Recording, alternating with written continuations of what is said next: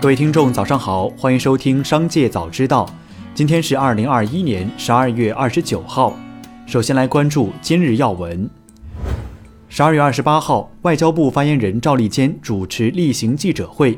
赵立坚表示，今年七月和十月，美国太空探索技术公司发射的星链卫星先后两次接近中国空间站，在此期间，中国航天员正在空间站内执行任务。出于安全考虑，中国空间站采取了紧急避碰措施。美国口口声声宣称所谓负责任外空行为概念，自己却无视外空国际条约义务，对航天员生命安全造成严重威胁，这是典型的双重标准。美方应立即采取措施，防止此类事件再次发生。十二月二十八号，蚂蚁集团旗下的大病互助计划“相互保”发布公告。因互助行业发生重大变化，为更长远保护成员权益，将于二零二二年一月二十八号二十四时停止运行。公告之日起，现有相互保成员不再参与互助分摊。关停前确诊的患病成员依旧可发起互助申请，相互金将由相互保平台承担。再来关注企业动态。十二月二十八号，新东方在微信公众号发文，当晚八点将推出直播带货新平台“东方甄选”。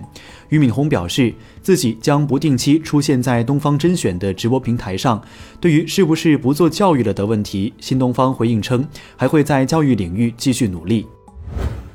十二月二十八号，华为精密制造有限公司成立，注册资本六亿元，经营范围涉及光电子器件制造、电子元器件制造等。该公司由华为技术有限公司百分百控股。华为内部人士表示，该公司具备一定规模的量产和小批量试制能力，主要用于华为自有产品的系统集成需求。我们不生产芯片，主要业务是华为无线、数字能源等产品的部分核心器件、模组、部件的精密制造，包括组装与封测。十二月二十八号，深圳卫视在微信公众号发文：罗振宇二零二二时间的朋友跨年演讲将不能安排观众进场，目前已启动紧急退票程序。二零二零年九月，思维造物披露的招股书显示。罗振宇二零一六年至二零一九年的跨年演讲销售流水分别为：二零一六年的八百五十五万元，二零一七年的九百三十四万元，二零一八年的九百五十八万元和二零一九年的一千二百八十二万元。照此计算，门票损失可能超千万元。十二月二十八号，在港股开市后，恒大系中恒大汽车的股票涨势最猛，达到了百分之十五。原因是有坊间消息称，恒大汽车首款汽车恒驰五已经低调量产下线。不过，据了解，上述只是内部生产线贯通仪式，真正的恒驰汽车量产下线仪式可能要到明年初。近日，奔驰最新车型广告中的模特妆容再惹争议。广告中，模特又是西方刻板印象中的黄种人眯眯眼形象。继三只松鼠之后，又一家企业广告模特妆容引起大量网友不满。有网友表示：“我这辈子现实生活中都没见过那么多眯眯眼。”但也有人呼吁不要上纲上线。近日，比亚迪表示。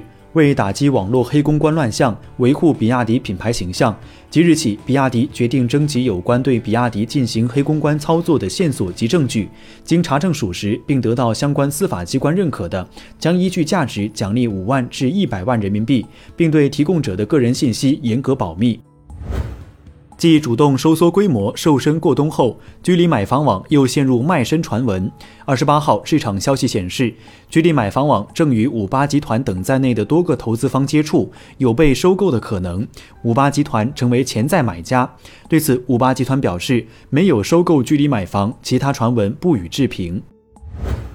从明日起，中公教育将下架公职类考试所有全退产品。工作人员表示，这个政策是全国性的，为保证实收，将会下架公考协议班不过费用全退的课程，会适当收取一些课时费。而在十二月初，中公教育曾在黑龙江、浙江、河南、江苏等地均在推广一年畅学，考上也退费的产品。最后再来关注产业新闻。基金经理刘云辉于今年三月发了第一支私募产品，产品发出不久，不少中概互联网公司大跌，在他看来是好的抄底机会，殊不知一路抄底一路跌，九个月巨亏百分之三十，终于在平安夜之际跌破清盘线。此外，千亿级量化私募巨头幻方量化公司高管向投资人致歉。他表示，想和投资者说，最近几个月跑得不好，十分抱歉。骂我们完全接受，就是千万莫动手，就算动手也别打脸。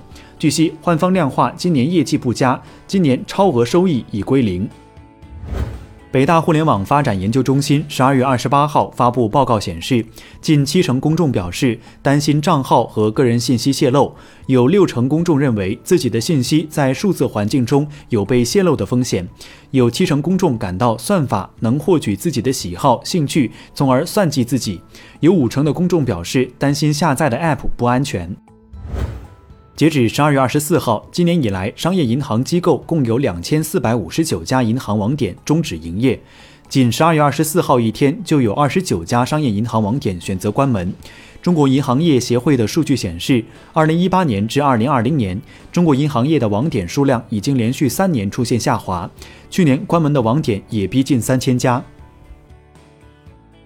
以上就是本期《商界早知道》全部内容，感谢收听，下次再见。